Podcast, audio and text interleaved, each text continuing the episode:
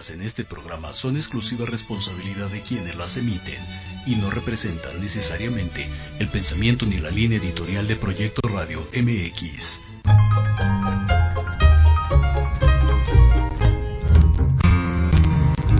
Bienvenidos a tu espacio de reencuentro, liberación y aprendizaje. Una aventura a través de la lectura y la reflexión, en donde el conocimiento es tu mejor aliado. Esto es Libreando. Comenzamos.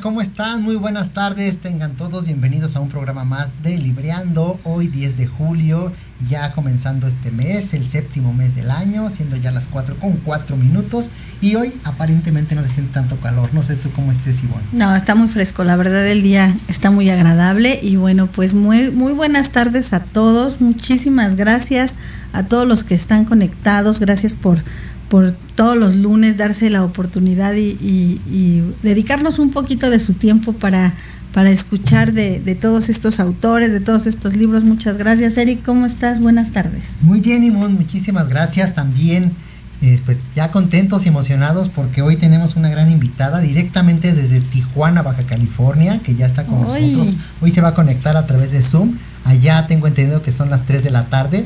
Saludos a todos los de Tijuana, esperemos que nos estén escuchando hasta allá y se estén poco a poco conectando para librear con ella este título que se me hace bastante interesante. Nadie se lo dijo al abejorro. Así es, muy interesante y creo que es un tema que nos va a dar mucho de qué hablar. Y pues bueno, creo que nuestra invitada ya está conectada. Este, no sé si ya nos escuches por ahí, Ivette. Buenas tardes. Hola Ivette, ¿cómo estás? Buenas tardes. ¿Qué tal? ¿Cómo están? Muy buenas tardes. Los veo y los escucho perfectamente. Ay, qué Padrísimo, qué gusto. ¿Qué tal? ¿Cómo te encuentras? ¿Cómo está la tarde allá en Tijuana? Muy bien, muy agradable. Mira, ustedes están dejando el calor y aquí apenas estamos empezando con el con el verano. Ah, mira, aquí estamos a 29 grados, allá más o menos a qué temperatura andan. No, creo que todavía no les llegamos a los 29, pero sí unos 25 grados. Ah, mira. Ah, bueno, ah, entonces está, está agradable el clima. Ivette, mucho gusto, muchas gracias por conectarte con nosotros, gracias por compartirnos el día de hoy. Pues este libro que nos vas a compartir, gracias, gracias por estar aquí. Y pues me gustaría mucho comenzar con tu semblanza si nos permites presentarte para que nuestro público te conozca. Gracias. Eh, bueno, nos, hoy participa con nosotros Ivette Landeros, ella es originaria de Tijuana, Baja California. Ha recurrido a la escritura desde muy temprana edad como su medio principal de expresión. En el año 2016 inició un blog bajo el seudónimo Ivette Versus, en donde relató algunas experiencias personales y los aprendizajes que había logrado de estas en 2019 decidió integrarse a la Escuela de Letras San Blas del director Juan José Luna, en donde mejoró su habilidad de escritura y de donde salió su primer novela, Sofía 26, la cual se publicó en agosto del 2020.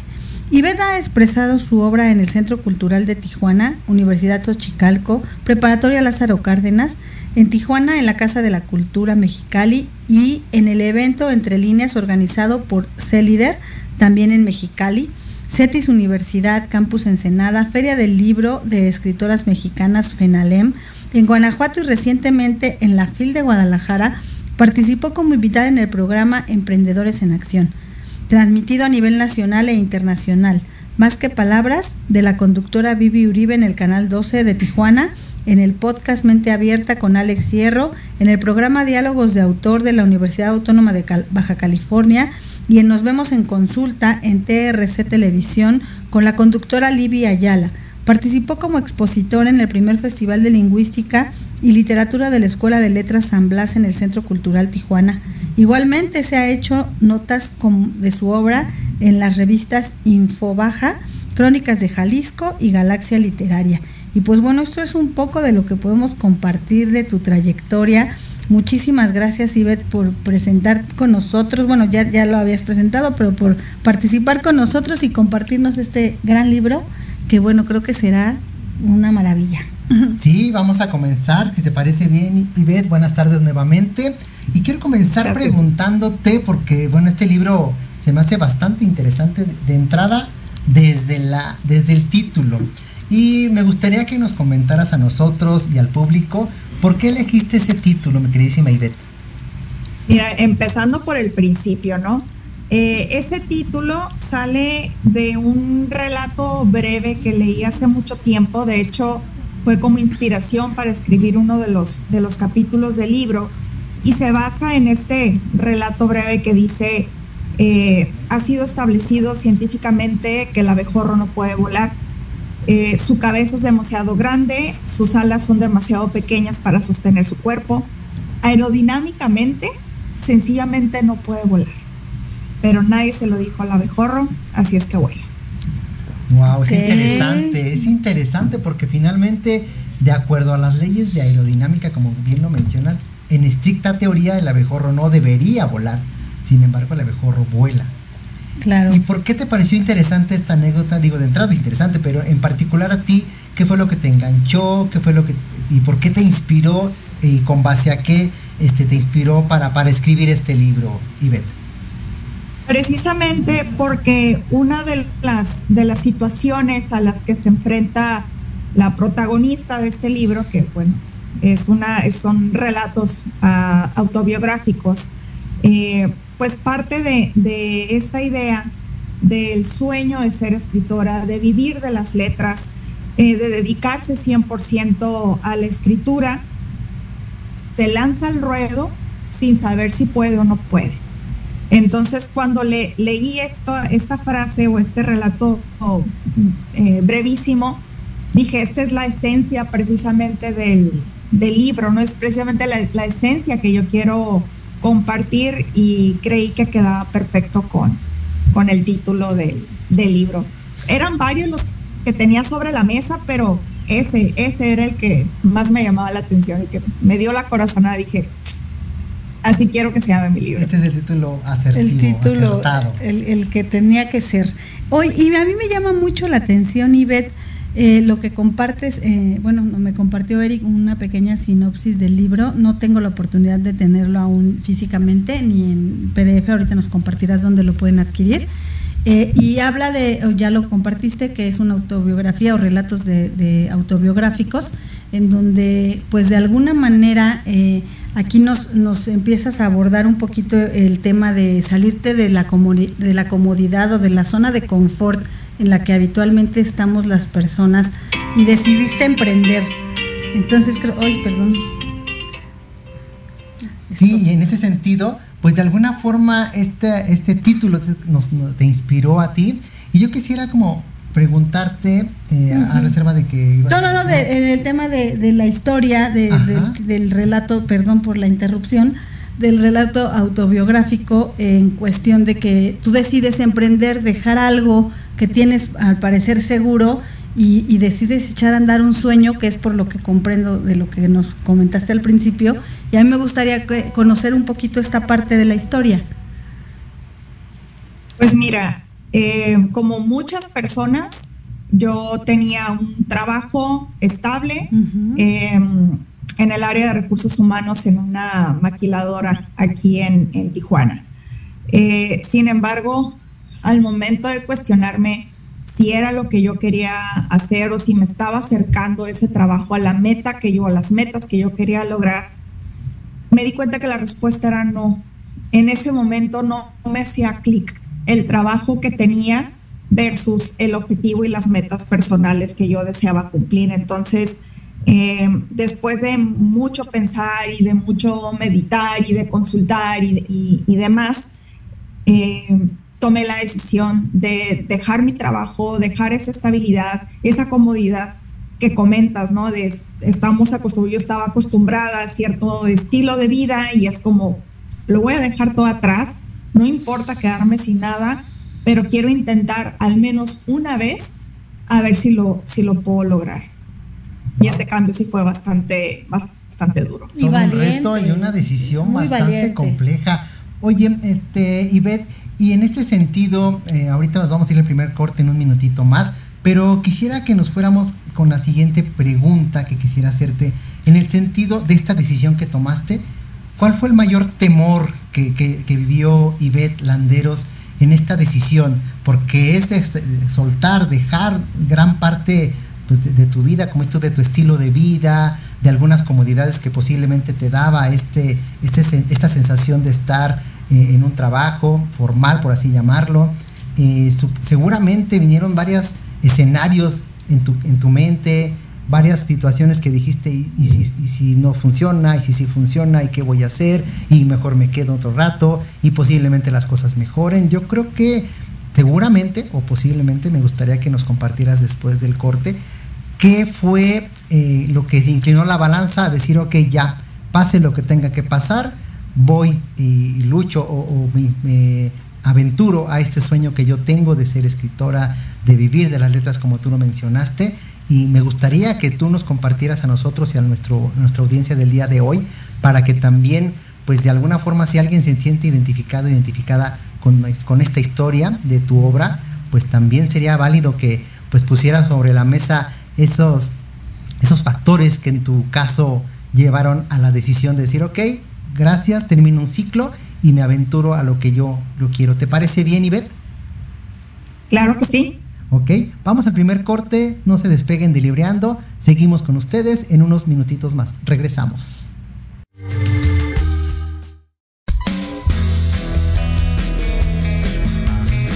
¿Te gustaría que tus hijos fueran adultos exitosos? ¿O qué tal tener una mejor relación con ellos? Todos necesitamos un apoyo de vez en cuando, ¿no crees? Soy Ana Trulín, subdirectora del Instituto OFI. Acompáñame todos los martes de 7 a 8 de la noche en De la mano con tus hijos y descubre cómo relacionarte con ellos desde el corazón. Por proyectoradiomx.com con sentido social.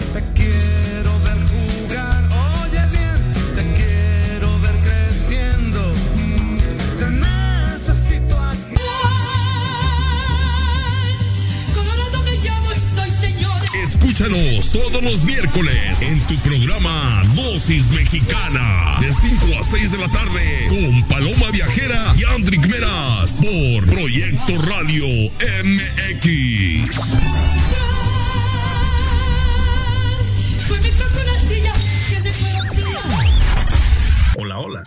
¿Buscas un lugar para hablar de salud física, mental y emocional con el apoyo de grandes especialistas? compartir tus vivencias y experiencias de manera libre y respetuosa, estás en el lugar correcto. Charlando con Dr. Webito, todos los miércoles a las 4 de la tarde, con tu amigo y servidor, Juan Carlos Arias Lupercio, a través de Proyecto Radio MX, con sentido social. Queremos invitarte este y todos los viernes en punto de las 3 de la tarde a tu programa La magia de ser mujer. Un espacio que te mostrará la magia que todas las mujeres tenemos para poder salir adelante ante cualquier situación de la vida cotidiana. Tendremos la presencia de grandes mujeres que nos contarán su experiencia de vida, siempre con un corazón amoroso y listo para compartir. Te esperamos aquí en Proyecto Radio MX, la radio con sentido social.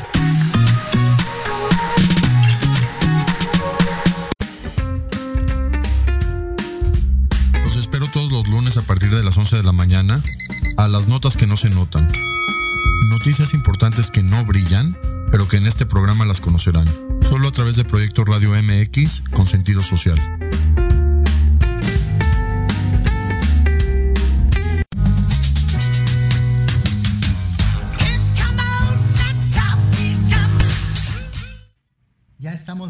Muchísimas gracias. Y antes de continuar con Ivette Landeros, quiero mandar saludos y leer algunos comentarios que nos hacen llegar a través del Facebook Live. Muchísimas gracias a todos los que están conectados, entre ellos Marta Salgado. Gracias Marta por tus saludos, gracias por conectarte. Adi Sam.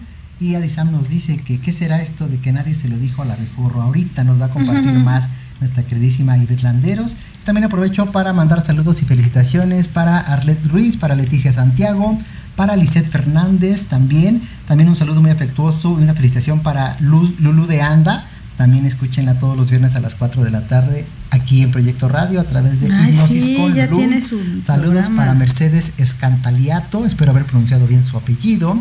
Para Scarlett también, que estuvo con nosotros de la editorial Nocturlabio Ediciones. Y para Brenda García directamente hasta Monterrey, así como para Lisbeth Centeno. Muchísimas felicidades, saludos a todos ellos, muchísimas, muchísimas gracias por sintonizarnos en esta tarde. Y bueno, algo más que quieras complementar y bueno pues estábamos con, la pregunta que le hiciste al final entonces creo que para darle continuidad si nos puedes vamos este, a continuar con eso que, que, te preguntaba antes de entrar al corte mi queridísima Ivette. Cómo es esto qué, qué fue lo que qué factor fue el decisivo para que tú hayas tomado esa decisión de decir ok ya me salgo de este trabajo y me aventuro a esto de las letras cuéntanos por favor Ivette fíjate que primero preguntabas, ¿no? Acerca de cuáles eran como mis peores miedos al momento de tomar esta decisión. Lo que más le tenía miedo, bueno, eran dos cosas. La primera, el factor económico, la estabilidad económica, porque pues se sabe que en México es muy difícil vivir de las ventas del libro, sobre todo cuando eres un escritor independiente, nadie te conoce. Eh, es el, el, primer libro que había publicado, bueno, anterior a este libro del abejorro, tengo otra novela que se llama Sofía 26, que en ese momento era la única que tenía publicada, entonces definitivamente el factor económico era algo que me tenía con, con bastante temor. O sea, me voy a acabar mis ahorros y qué va a pasar después de eso. Em, el segundo factor que me daba muchísimo miedo era lo que dijera la sociedad y por más que digas, no tienes que hacer caso a lo que dice la sociedad mientras tú hagas lo que quieres hacer, etcétera, etcétera. Pero saber que podía decepcionar a mis papás, que podía decepcionar a mi familia, que podía decepcionar a mucha gente eh, y que me apuntaran con el dedo y dijeran, no pudiste, no lo lograste, tanto que estuviste presumiendo que te ibas a dedicar a esto y no, no, no la armaste, eso me da muchísimo miedo. Pero al final, yo ya estaba decidida a hacer esto eh, tres semanas antes de avisar, tres semanas, yo no me acuerdo cuánto, cuánto tiempo era. Hay quien haya leído el libro me dice cuántas semanas, pero no me acuerdo. Pero semanas antes de que eh, avisara a mi trabajo que ya hasta iba a llegar, quería renunciar y que iba a entregar mi trabajo, etcétera, etcétera, este, me despidieron. La empresa tomó la decisión de eliminar mi puesto en la empresa. Entonces, digamos que si yo tenía un poquito de miedo eh, y todavía tenía como que esas semanitas de colchón, la empresa me dio como la, la patadita para decirme, órale, mija, vas. Si tú no puedes tomarte la, decisión, nosotros la vamos a, a, tomar por ti. Y fue algo que me tomó definitivamente por, por sorpresa eh, estando a, ese filo dije, no, no estoy preparada, pero yo, yo ya estaba en el alcantilado, pues yo ya iba directo para abajo. Dije, no, pues ni modo, o sea, de, algo me tengo que agarrar. Claro. Eh, y tengo que poder porque tengo que poder, o sea, ya no hay marcha atrás. Entonces, alguien tomó la decisión por mí al final de cuentas. Claro, y oye, ahorita que comentas eso, no sé si has escuchado hablar de la sincronización y dicen que cuando tú deseas algo con todo tu ser, pues el universo sincroniza a tu favor y siempre te manda lo que requieres para que puedas llegar al punto que tú requieres o que tú deseas. Y, algo que, comenta, que comenta también Eric en la pregunta que te hizo posteriormente fue, ¿qué fue lo que te motiva? Y de alguna manera eh, también, pues todo lo que tienes que dejar atrás, porque incluso aunque alguien más ya te haya dado el empujón total para ya aventarte al sueño, pues creo que también es dejar muchas otras cosas atrás, no solamente es el trabajo, sino ya el enfoque que le das a, la obra, a dedicarte completamente a escribir, creo que pues es una labor muy importante y también creo que debe de haber, como decía Eric en su pregunta, algo que te motivó, que te impulsó a hacerlo. Lo que pensaba todos los días era, si no lo hago ahora, no lo hice nunca. Entonces, eso era como que mi frase de todos los días. Eh, a veces me levantaba y decía, estoy cometiendo el peor error de mi vida, debería de buscar trabajo y, al final era, a ver, esto era lo que tú querías hacer, si no lo haces ahora, probablemente después ya no va a haber la oportunidad. O sea, la oportunidad la tenía ahí y, que se sincronice de esa manera es muy difícil. Entonces, en ese momento yo no tenía deudas, no tengo hijos, no, o sea, no, no tenía nadie que dependiera de mí. ni emocional ni económicamente, entonces era, pues dale, o sea, me creo lo suficientemente inteligente como para no dejarme morir de hambre y de algún lado voy a sacar eh, dinero para poder vivir el resto de, los meses sin acabarme mis ahorros. Entonces esa era mi motivación. Si no lo hago ahora, quizá ya no lo hago nunca. Oye, y, y, viene a mi mente algo interesante que no sé en tu caso cómo habrá sucedido, que en ese momento que tú decidiste este, salirte o digamos te ayudaron también en, este, en esta parte laboral, pero que dijiste, ok, a ver qué va a pasar, de, alguna forma imaginaste un escenario posible ¿no? que pudiera pasar. De eso que tú imaginaste o creíste que iba a suceder, ¿qué tan diferente fue la realidad a partir de que tú ya comenzaste a vivir eh, de las letras, Ivette? Porque muchas veces nuestra mente así nos muestra un escenario muy catastrófico, muy y si pasa esto y si pasa el otro, pero a veces ya cuando lo vives hay una realidad distinta y a veces un, un poquito más llevadera. No sé en tu caso cómo fue. Yo dominé todos los escenarios catastróficos. Te los manejo, mira, perfecto, porque todos los días me imaginaba el peor escenario eh, y era lo único que tenía en mente. Entonces, de alguna manera, eh, digamos que quise no tener expectativas, o sea, sí tenía el escenario en el que todo funcionaba bien y salía como yo quería, etcétera. Aún así, yo tenía cero expectativa.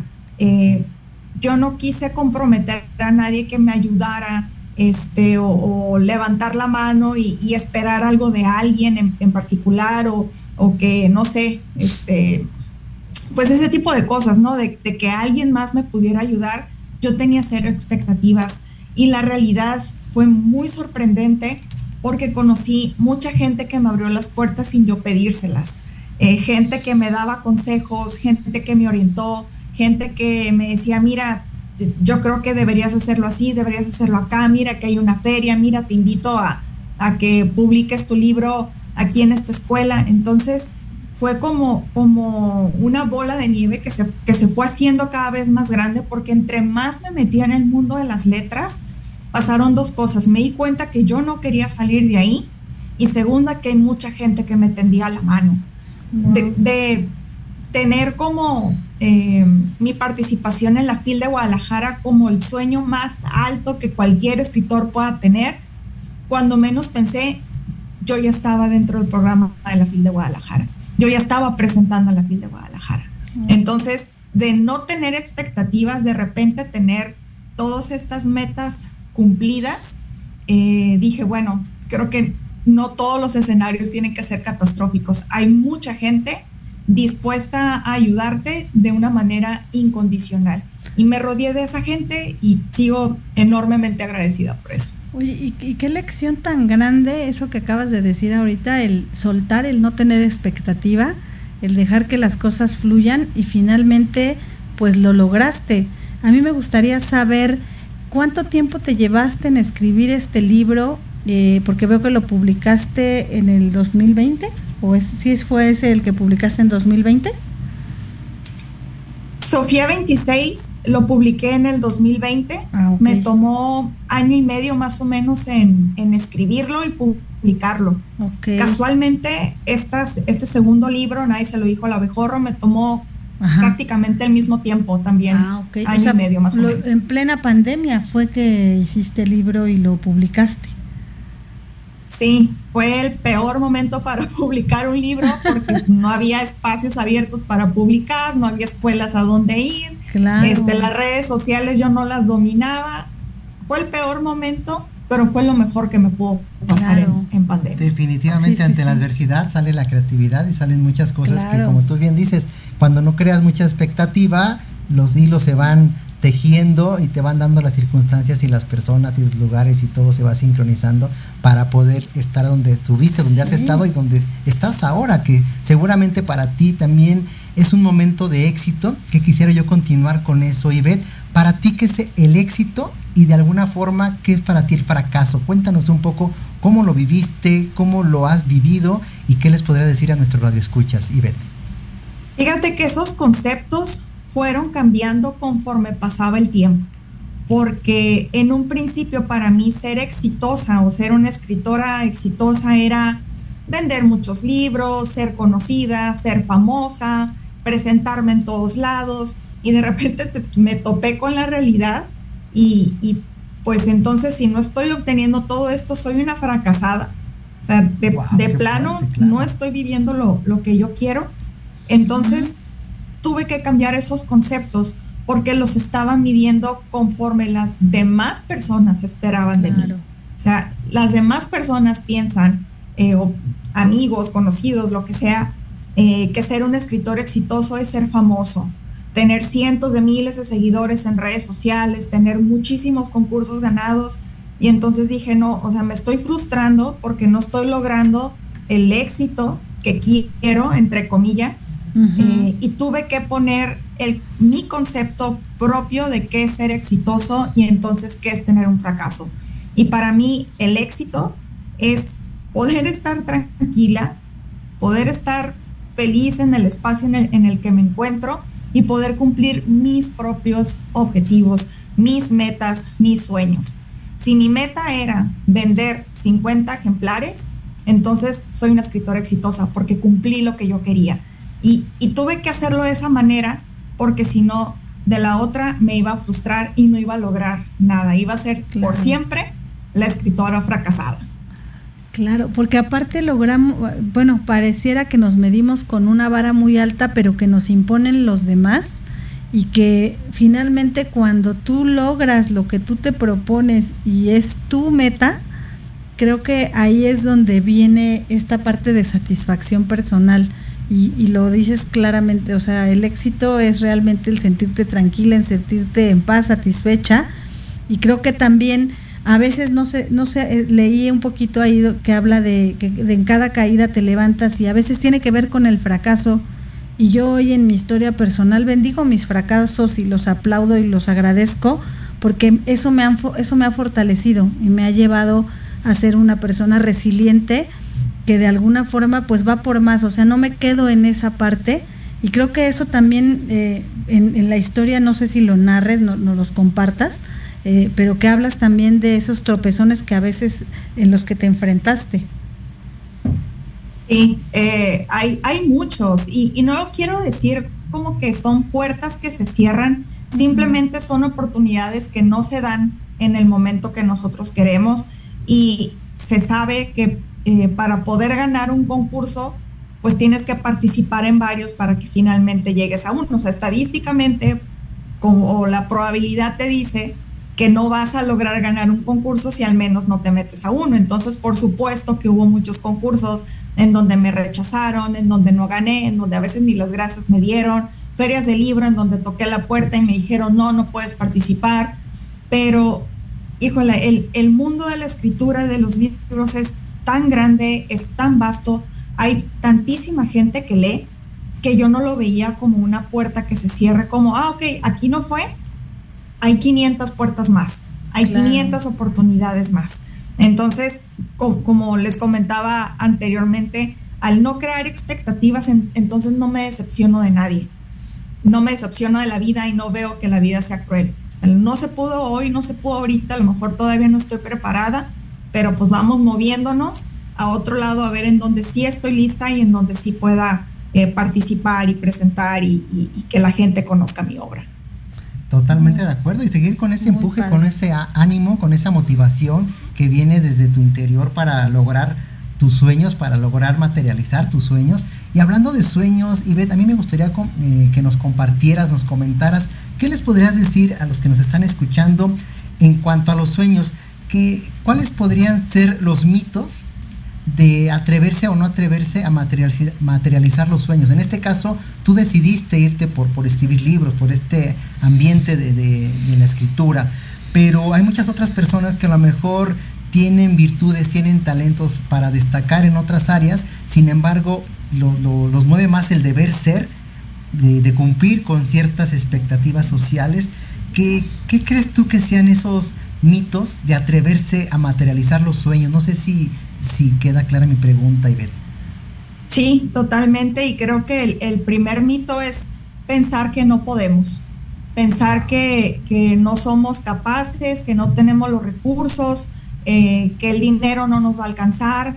Eh, y pues sí, a lo mejor es cierto, a lo mejor va a salir muy caro. ¿Cuántas, ¿Cuántos artistas conozco que se van a otro país porque en, el suyo no, no, encuentran el, el, apoyo, se van a otro país, pero terminan trabajando de meseros en un restaurante, viven de las propinas y de ese sueldo para poder dedicarse a, a, su arte, ¿no? Y poder vivir de, de, sus talentos. Entonces, se busca, se busca la manera de, de, cómo sí lo puedo lograr. Pero el primer mito es creer que no vamos a, a poder. Y ahí el, el consejo que yo les doy es realmente materializar esos sueños, porque los sueños parece como algo medio invisible que está aquí arriba, como que no lo podemos ver como algo inalcanzable precisamente, y es como, a ver, vamos a bajar este sueño y lo vamos a convertir en objetivos y lo vamos a convertir en metas. ¿Qué es lo que quiero hacer versus qué es lo que tengo y cómo puedo trazar ese caminito de A a B para saber cuál es el camino que tengo que tomar y qué es lo que tengo que hacer para llegar ahí? Necesito más dinero, pues consíguete otro trabajo. A lo mejor este, voy a tener que echarle coco unos dos, tres, cuatro, cinco años, los que sean, para poder llegar del punto A al punto B y poder materializar ese, ese sueño, ese objetivo, esa, esa meta. Eh, yo le tenía tanto miedo a hacer mi proyecto de vida porque me daba miedo darme cuenta que estaba muy lejos de donde quería estar me daba mucho miedo darme cuenta que estaba en el lugar equivocado, porque si me daba cuenta que estaba en el lugar equivocado, me iba a querer mover y ese movimiento iba a doler. Salirte de la zona de confort duele, cuesta, tienes que dejar atrás muchas cosas, muchas comodidades. Y hubo un día que dije, lo, lo tengo que hacer porque de lo contrario nunca voy a llegar, nunca voy a saber qué es lo que quiero. Y al hacerme esa pregunta y materializar esos objetivos y de decir, ok, tengo esto, puedo sacrificar, puedo dejar atrás ciertas comodidades este, para apoyarme económicamente y poder lograrlo, lo voy a hacer. Y así fue como, como salió el primer libro y ahora pues este segundo, segundo libro. Y espero que no sean los últimos. No, yo creo que, yo creo que vas por más y, y por lo que veo en tu trayectoria, pues has participado en un sinnúmero de, de eventos eh, culturales, has estado, pues como dices tú, en la FIL Guadalajara y, creo que es algo muy significativo para ti. Y bueno, no sé si nos quieras compartir eh, dónde hiciste la presentación de tu libro, digo sobre todo que fue en pandemia, y, y, que, y cómo fue este apoyo que tú obtuviste de las personas que te rodearon o, o de, de, este círculo cálido que tienes, que, que te apoyó de alguna forma a lograr este objetivo. Fíjate que la misma gente que conocí en el, en el camino me presentaba con otras personas. Dicen por ahí que estamos a dos personas para llegar al contacto correcto. Entonces, entre más personas conozcas, es más probable que llegues a los contactos correctos. 2020 para mí fue un año muy complicado porque no podíamos estar juntos en, ningún lugar, no podía haber presentaciones. Eh, aquí en, en Tijuana el lugar donde nos gusta presentar los libros primeramente pues es en el Centro Cultural Tijuana eh, y evidentemente pues estaba cerrado. Entonces 2020 para mí fue un año muy muerto. Lo único que pude hacer fue una firma de libros en un café en Tijuana y en Ensenada y, y tan tan, porque yo no podía salir de, de, la ciudad, mucho menos del estado, no podíamos viajar. Entonces esas firmas de libro para mí fueron todo y, y con las poquitas, muchas personas que fueron, que conocí, que leyeron mi libro, me empezaron a seguir en redes y esas mismas personas me contactaban con, oye, yo trabajo en esta empresa y aquí este, el hermano fulanita trabaja en tal universidad, que si quieres presentar tu libro ahí. Así fue como me llamaron de Xochicalco y mi presentación fue en línea. Entonces, con esos pequeños contactos en realidad llegué a muchos lados eh, conocía más escritores independientes con trayectoria o que iban dos, tres pasos más enfrente que yo y ellos pues me iban contando sus experiencias. ¿Sabes qué? Eh, te recomiendo que lo hagas de esta manera. ¿Sabes qué? Es muy difícil entrar a esta feria, tienes que hacerlo con mucho tiempo de anticipación. Ve metiendo tu, tu solicitud desde ahora para poder asegurar el año que entra. Ese tipo de cosas, esa, esa orientación era la que yo necesitaba pues para saber en dónde estaba pisando y qué era lo que tenía que, hacer. la, cuando finalmente llego a la, a la feria del libro de Guadalajara, este, un año antes yo fui a, pues como, como audiencia a la feria del libro, conocí en, en línea o en redes a este escritor Iván Alatorre de Guadalajara.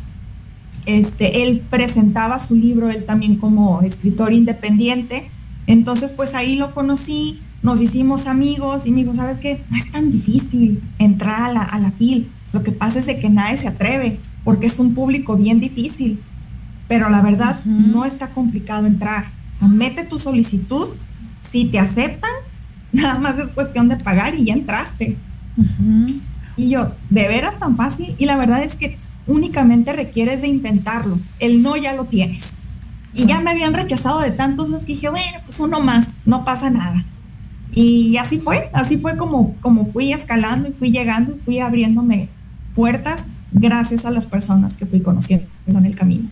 Wow, qué, interesante. Oye, y ahorita que, comentaste de esta persona que te dijo que, que en ciertos escenarios, en ciertas presentaciones, hay públicos difíciles, como escritor, como escritores, ¿a qué le, llaman un público complicado, difícil? Y tú que estás ya inmersa en este ambiente de presentaciones, de, libros, ¿qué es, podría, qué podría interpretarse como un público difícil? Público difícil es el público que impone una de dos, porque tiene ya muchos conocimientos, porque lee mucho, porque te puede comparar con otros escritores que están en otro nivel.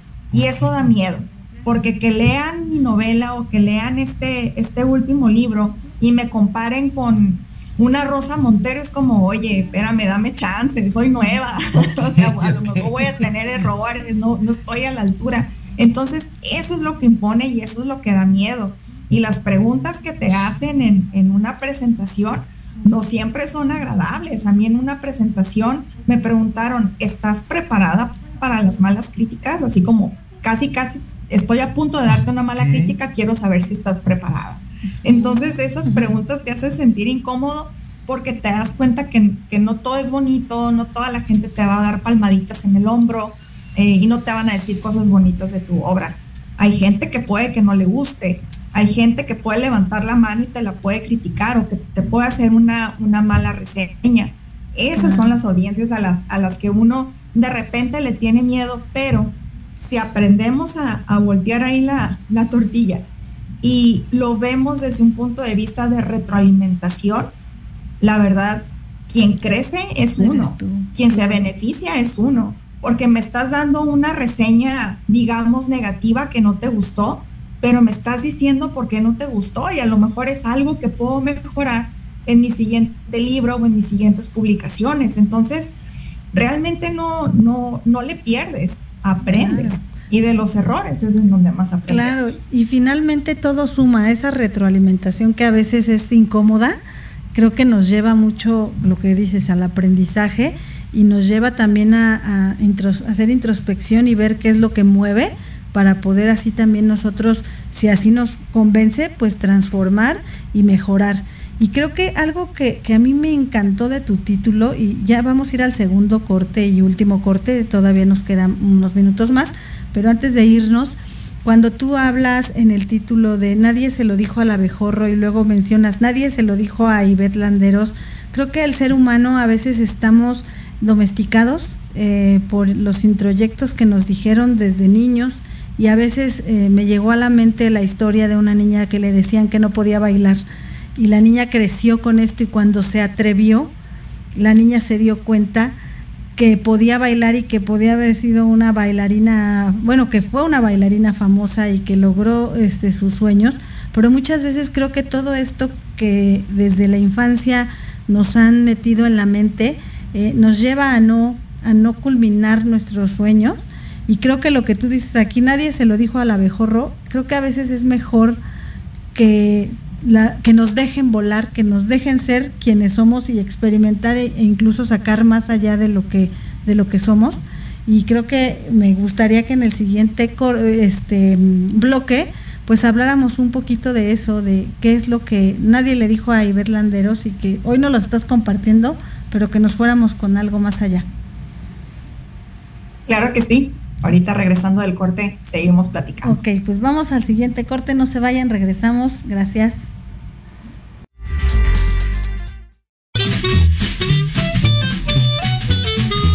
¿Qué tal amigos? Soy Liliana Noble Alemán y los invito a escuchar Pulso Saludable donde juntos aprenderemos cómo cuidar nuestra salud a través de www.proyectoradiomx.com con sentido social. Todos los martes de 3 a 4 de la tarde. Síguenos en YouTube y Facebook. Aparecemos como Pulso Saludable.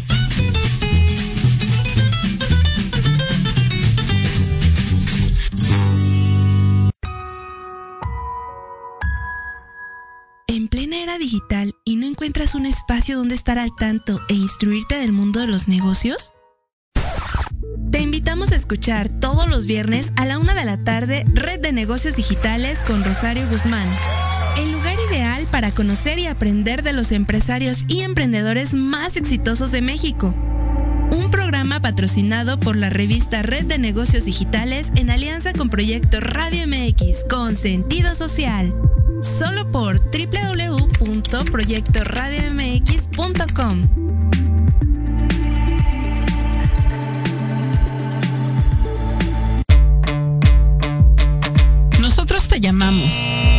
se cerró la vacante.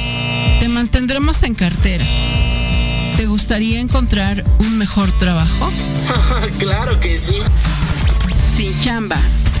Escúchanos todos los sábados a las 12 del día, en donde tendrás los mejores tips, herramientas, consejos de expertos para encontrar el mejor trabajo de tu vida. Solo por Proyecto Radio MX, con sentido social. Café con los ángeles. Es una invitación a mirar en ti esa luz que a veces no podemos encontrar. Yo soy Marta Liliana Santuario y te espero todos los jueves a las 6 de la tarde por Proyecto Radio MX, con sentido social.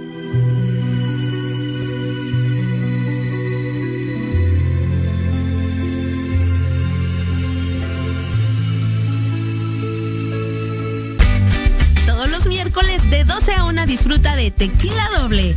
Un shot de adrenalina con Patti Cuevas. Temas interesantes de fondo y sin miedo. Lo mejor y más relevante de la farándula y el entretenimiento.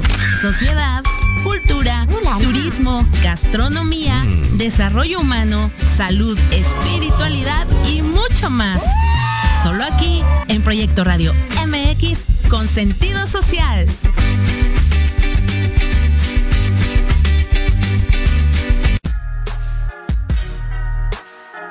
Los espero todos los lunes a partir de las 7 de la noche en Victoria Ruiz Salón, donde encontrarás tips para tu cabello, tips para tu maquillaje, de la mano de grandes expertos, solo por Proyecto Radio MX con sentido social.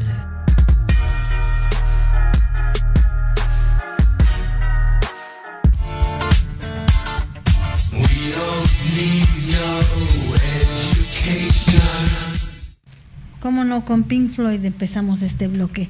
Muchas gracias a todos los que siguen conectados y a los que se van conectando también. Digo, ya estamos finalizando, estamos en la recta final de este programa. Y pues Ivette, muchas gracias por estar con nosotros. Me gustaría que continuáramos y nos compartieras a la audiencia eh, y a nosotros, eh, pues de qué más va el libro y, de todo esto que nadie te contó y que estás experimentando y que le transmitiste también a, tus lectores, este, si nos gustas compartir un poco más. Sí, precisamente por eso lo pongo, ¿no? Nadie se lo dijo a la Beporro, nadie se lo dijo a Ivette Landeros, nadie me dijo que iba a vivir un doble duelo, eh, nadie me dijo que iba a sufrir, ataques de ansiedad al tener este cambio de, vida, eh, nadie me dijo que no debía compararme con otros escritores porque lo único que iba a conseguir era frustrarme, eh, porque cada escritor va marcando su propio paso, su propio ritmo, se abren sus propias puertas, nadie en, algún momento es, es, más que otro. Eh, todos los escritores pasamos por lo mismo y eso yo no lo sabía, o sea, hablar con otros escritores, que son este, que, que, son parte de una editorial, de un penguin, de un planeta, y que te platiquen que pasan por el mismo proceso que tú, eh, sentir esa, esa empatía, pero pues en un inicio piensas que ellos son como, como dioses, ¿no? Que no les pasa nada, que no sufren porque venden mucho y parece que se le vienen a la mente todas las mejores ideas para hacer sus, sus novelas y, y, pues resulta que no. Eh, nadie me dijo que iba a llegar momentos en los que nadie llegara a mi presentación. Tuve presentaciones, bueno, tuve, híjola, al menos una presentación en donde no llegó absolutamente nadie, tuve que hablar así al aire en, un, en un, escenario, este, que para ganar dinero, mientras no hubiera ventas de libros, tenía que inventarme mil cosas para poder eh, obtener ingresos. Eh, hice un casting para ser extra en una serie en Netflix. Eh, estuve haciendo postres, repostería para vender, ya sabes, en Facebook Market todo se vende, mientras haya señoras que se reúnen con amigas siempre van a querer postres, entonces hice repostería, este, ¿qué más hice? Di cursos de escritura, talleres de escritura para nuevos escritores que quisieran escribir su novela. Este, entonces, eh, es, esa parte nadie me la dijo y qué bueno que no me la dijo, porque si me, si me enlistaban todas las cosas que iba a tener que hacer y que iba a tener que sacrificar, quizá lo hubiera pensado dos veces. Y es aquí en donde entra el mito de, no voy a poder hacerlo. Por supuesto, o sea, si me hubieran dicho todo esto que iba a hacer, yo hubiera dicho no voy a poder. Como no sabía lo que me estaba metiendo sobre, sobre el camino, pues ni modo, o sea, te, te, tienes que arriesgar y tienes que salirte de esa zona de confort y llega un momento de o lo hago o me quedo en la calle y me muero de hambre. Entonces sí, sí, todas estas partes eh, difíciles eh, pero que al mismo tiempo son muy satisfactorias y te los cuento, te lo puedo contar con muchísimo orgullo todas las cosas que hice que a lo mejor nada tenían que ver con la escritura, pero lo hice por el amor a las letras, porque un escritor vive de los libros, vive de las letras y no encontramos otra manera de, de poder llenar nuestra vida si no es con más libros. Por eso, y esa es la única razón, yo creo, que lo hacemos, porque alguien que no sienta esa pasión por los libros realmente no va a poder estar en esta profesión o en este oficio. Wow, qué maravilla. Wow, y eso, me lleva a pensar también, Ivette, creo que sí nos va a dar tiempo de abordar otros temas más, que qué tanto uno como persona, porque hay gente dentro de tu círculo de amistades, familiares, que tú les compartes, ¿no? Tus proyectos, tus sueños, todo lo que tú quieres hacer, y obviamente desde su perspectiva, siempre supongo yo que con el ánimo de, de alguna forma de cuidarte, protegerte o darte un, consejo o una sugerencia, pues de alguna forma también hay esas voces, existen esas voces que te dicen, no, no lo hagas porque mira, esto va a estar complicado. Y hay otras voces que te dicen, ok, adelante, este, pues hazlo. ¿Qué, qué, qué les dirías a estas personas que están como en esa indecisión o en ese punto crucial de, de luchar por sus sueños?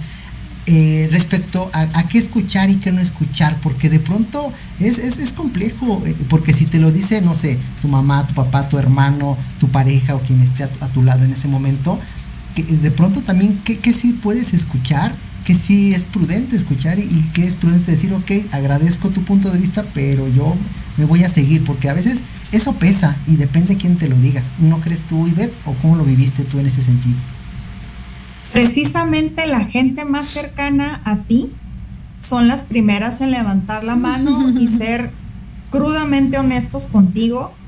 Eh, algo que me pasó fue que mucha gente se decepcionó de mí en el sentido que una mujer soltera, treinta y tantos años, sin hijos, es como estás desperdiciando tu vida por dedicarte a algo que a nadie le importa. Deberías de casarte tener hijos, tener tu propia casa, cambiar de carro porque el que tienes ya es muy viejo. Entonces, escuchar todas estas opiniones que en primer lugar no las pides, pero se sienten con, con todo el, derecho, de, de, decírtelo, la verdad es que sí duele porque son personas que tú quieres y son personas muy cercanas y que cuando tomas esta decisión, pues quieres rodearte de tus amigos, de tu familia y resulta que son ellos los primeros que se decepcionan. porque te quieren ver de una manera que ellos te idealizaron cuando eras niña eh, y resulta que estás haciendo lo contrario y incluso te lo dicen, estás perdiendo el tiempo. Así me lo llegaron a decir varias veces y cada que me veían era, ¿ya estás trabajando? Eh, ¿Ya has ido a entrevistas? ¿Cuándo te vas a colocar en otra empresa? El tiempo está pasando, ¿eh? Te estás haciendo más vieja y no vas a poder encontrar trabajo nunca. Wow. Sí, claro. El consejo que yo doy, por supuesto que duele, o sea, no, no, lo, no lo pude evitar. Me dolió, me dio para abajo muchas veces. Era casi, casi el motivo de, mi ansiedad por muchas noches. Eh, pero mientras no tuviera mi objetivo muy claro, eh, yo no tenía que convencer a nadie. La primera que tenía que convencer era, era mí. Y a pesar de los comentarios que hacía la familia, pues como quiera me terapiaba y decía, a ver, tú fíjate en tus metas, en tu objetivo, en lo que tú quieres lograr. Eh, ellos podrán decir misa, ¿no? Pero la segunda persona que puso más trabas para que yo llegara donde estoy ahora fui yo misma. O sea, el yo pensar todos los días que no podía, el yo pensar que era una fracasada, el yo pensar que estaba perdiendo el tiempo, o sea, todas las opiniones que me decían los demás las hacía propias. De momento los tiraba loco y les decía, no, claro que no, todo está bajo control. Pero llegaba la noche y entonces yo decía, ¿y si sí es cierto? ¿Y si de veras estoy perdiendo el tiempo? ¿Y si de veras esto no es a lo que me tengo que dedicar? ¿Y si de veras no estoy vendiendo libros porque no soy buena? Mi principal villano en esta historia fui yo misma. Wow, qué fuerte. Oye, y, lo que recomiendo también, y, nosotros tenemos médicos para cuando nos sentimos mal del estómago, nos duele la cabeza, este, nos duelen las rodillas, porque ya estamos viejos. ¿eh? Este, tenemos doctores, tenemos nutriólogos, pero también es muy importante la, la parte de atender tu mente de, atenderte con un especialista, con alguien, eh, con un psicólogo que te vaya orientando, porque la mente de verdad tiene un poder impresionante sobre uno que casi, casi es la que te permite o no lograr tus sueños. Entonces apoyarme con un psicólogo y que me ayudara este, a, poder superar estas crisis de ansiedad que tuve en repetidas ocasiones fue uno de mis, de mis mejores aciertos, ¿no? A lo mejor podía, tenía yo mi presupuesto bien limitado en el, en el mes, pero en temas de salud mental era, no importa, o sea, pago lo que tenga que pagar para que me ayuden, porque evidentemente yo no podía sola, para que alguien me ayude, me oriente, me dé las herramientas y entonces ya pueda liberarme de todos estos problemas mentales que tenía. Wow, te aplaudimos por esa valentía y qué bueno que llegaron aquí esas personas. Muchas Oye, gracias. tenemos ya unos escasos segundos. Compártenos, por favor, en dónde te puede encontrar nuestro radio escuchas, dónde pueden adquirir el libro, por favor, para que se den la oportunidad de leerlo. Claro que sí, estoy en redes sociales, en, en Instagram como Ivette Landeros Escritora, en Facebook como Ivette Landeros Oficial. En mi libro lo pueden conseguir de tres maneras. La primera es en mi página de internet, ivetlanderos.com Ahí tienen eh, para venta en todo territorio nacional, en todo México. Eh, de esta manera, pues les puedo poner ahí la firmita en el libro y yo personalmente se los mando a la dirección que me indiquen. También lo pueden encontrar en Amazon, en físico y en digital, y en iBooks en digital. Perfecto, pues muchísimas gracias. Nosotros nos despedimos. Muchísimas nuevamente gracias por aceptar la participación en este tu espacio aquí en Libreando. Este es tu programa. Gracias nuevamente. Y pues, nosotros nos despedimos. y Pues sí, muchísimas gracias y felicidades. La verdad es que a mí me dejaste con la boca abierta y muchas gracias por compartir. Espero adquirir tu libro pronto y gracias por estar aquí con nosotros. Muchísimas gracias a ustedes por, por, su invitación y muchas gracias a las personas que están escuchando este, este programa. muchas, muchas gracias. Gracias, Ivette. Saludos hasta Tijuana y nosotros saludos. nos despedimos con nuestra frase pregunta del programa. ¿Y tú? ¿Ya, estás libreando? gracias, Ivette. Buenas tardes. Hasta luego.